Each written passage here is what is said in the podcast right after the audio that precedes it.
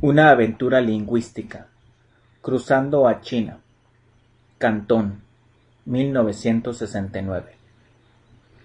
En el año mil novecientos sesenta y nueve finalmente pude ver la China de mis sueños, y usar el mandarín en un entorno donde era el idioma nacional. Crucé a China desde Hong Kong por el puente Lugu cerca de un pequeño pueblo llamado Shenzhen. Desde la sala de espera de la estación de trenes podía distinguir la hilera de casas bajas y tradicionales de los campesinos, detrás de los carteles con lemas que exhortaban a la gente a realizar esfuerzos revolucionarios mayores. Este tranquilo pueblo se ha convertido en una de las ciudades más grandes de China, un incontrolable crecimiento urbano de modernos rascacielos y próspero capitalismo líder en alta tecnología, moda y mucho más. Por ser extranjero, automáticamente me ubicaron en la parte de asientos blandos del tren a Cantón, actualmente Guangzhou. Esto incluía una taza de té de flores, al que la camarera agregaba constantemente agua caliente mientras el tren continuaba su viaje a través de la provincia sureña de Guangdong con sus colinas de tierra roja y sus arrozales verdes. Me esforzaba por escuchar los continuos mensajes políticos que se difundían por los altavoces del tren. En Cantón me alojé en el Hotel Dongfang, un hotel de estilo soviético al que se alojaban los hombres de negocios de Europa y América del Norte. Los japoneses y los chinos del exterior se alojaban en otros lugares, según los arreglos que hicieran las autoridades chinas. China estaba envuelta en el alboroto de la revolución cultural. Cada mañana los huéspedes del hotel Dongfang se despertaban con los bulliciosos compases de la patriótica y revolucionaria música china. Las paredes de la ciudad estaban cubiertas de lemas.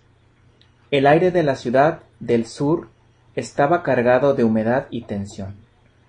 Los militares estaban a la vista en todos lados. Para un extranjero de visita por un corto periodo, Cantón parecía agradable. Había poco tráfico.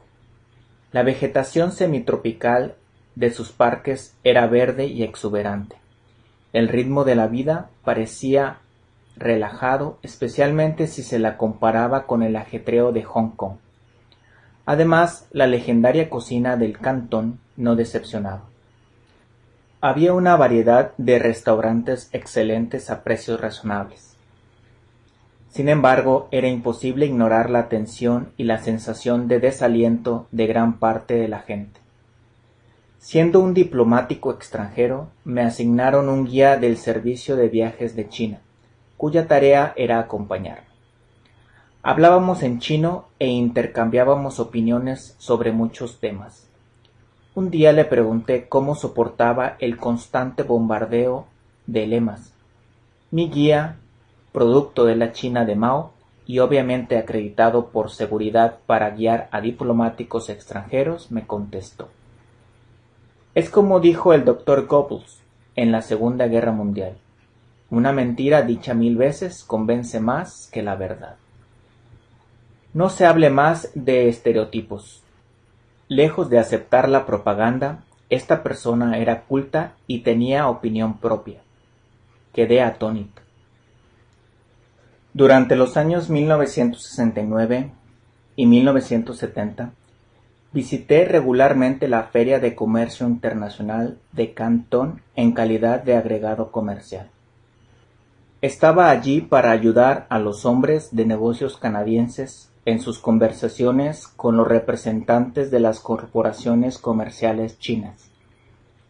Durante la Revolución Cultural, la discusión era tanto sobre política como sobre negocios, para frustración de los visitantes canadienses.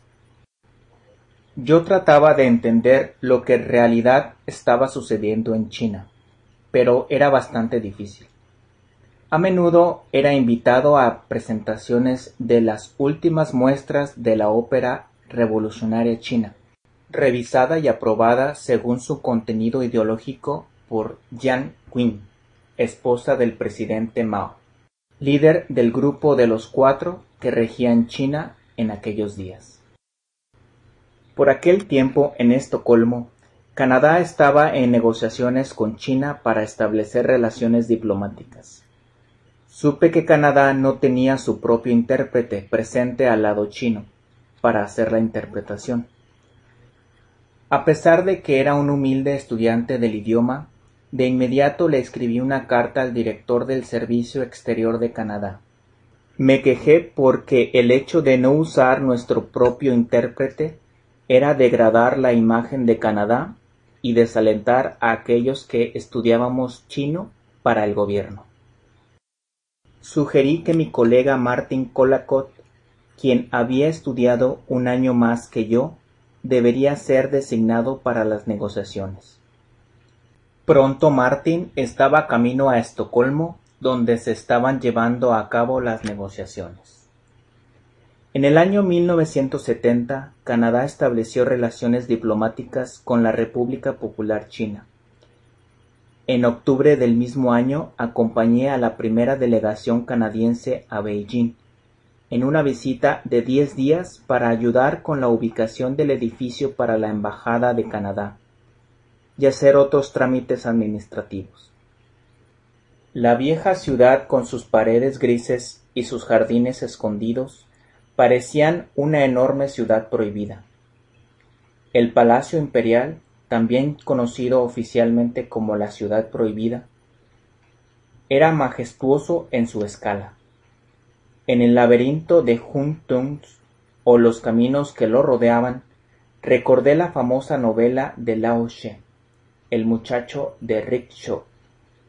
Me imaginé a la gente viviendo detrás de esas paredes, transmitiendo las eternas tradiciones de la cultura china, la pintura, la caligrafía, la ópera de Pekín o la poesía, mientras afuera las autoridades trataban de desprestigiar este legado por razones estrictamente personales. Todas las mañanas desayunábamos caviar del río Isuri, almorzábamos pato de Pekín y cenábamos en un restaurante mongol de los años 1400. En aquellos días no había edificios modernos y la ciudad se veía como lo había hecho por siglos. Había poco tráfico excepto por las bicicletas que luchaban contra el fuerte viento de otoño que soplaba desde las estepas de asiáticas centrales. Disfruté a pleno mis visitas a China, a pesar de que era difícil acercarse a los chinos de manera personal. Visité China en algunas ocasiones en los años 70 y a comienzo de los 80, y no volví a ir hasta el año 2002. Al volver después de tanto tiempo, el crecimiento de la construcción y la transformación de China me parecieron simplemente increíbles.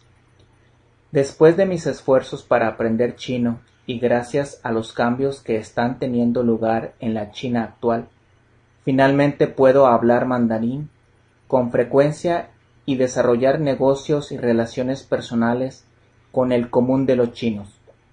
Esto es muy satisfactorio, ya que la meta al estudiar un idioma es comunicarse con la gente.